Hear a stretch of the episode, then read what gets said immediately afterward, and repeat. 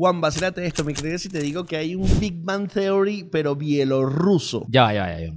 Tú me estás diciendo que existe un Sheldon ruso. No, no, no, no. Bielorruso. Y ahí te creo, porque uno de ahí no escucha nada. ¿Tú te acuerdas que el otro día hablamos del Somos tú y yo que hicieron en Indonesia? ¿verdad? Resulta ser que en Bielorrusia hicieron una versión de la serie favorita de todos, pero hecha por ellos mismos. Ah, ya va, pero esto es un reboot o cómo es la cosa. No, resulta ser que en Bielorrusia hay un control muy estricto del contenido, por lo cual ahí no se conocen la mayoría de las series americanas. Entonces ellos decidieron simplemente copiárselas. No, no, no, no creo. Seguro se inspiraron porque al final la idea es buena. Bueno, decide tú, pillé el intro.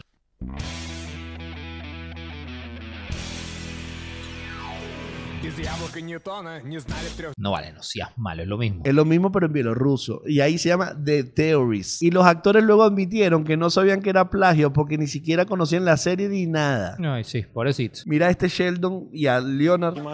Мальчик Вундеркинд рос, рос, рос, рос и ровно в Vasintrowski.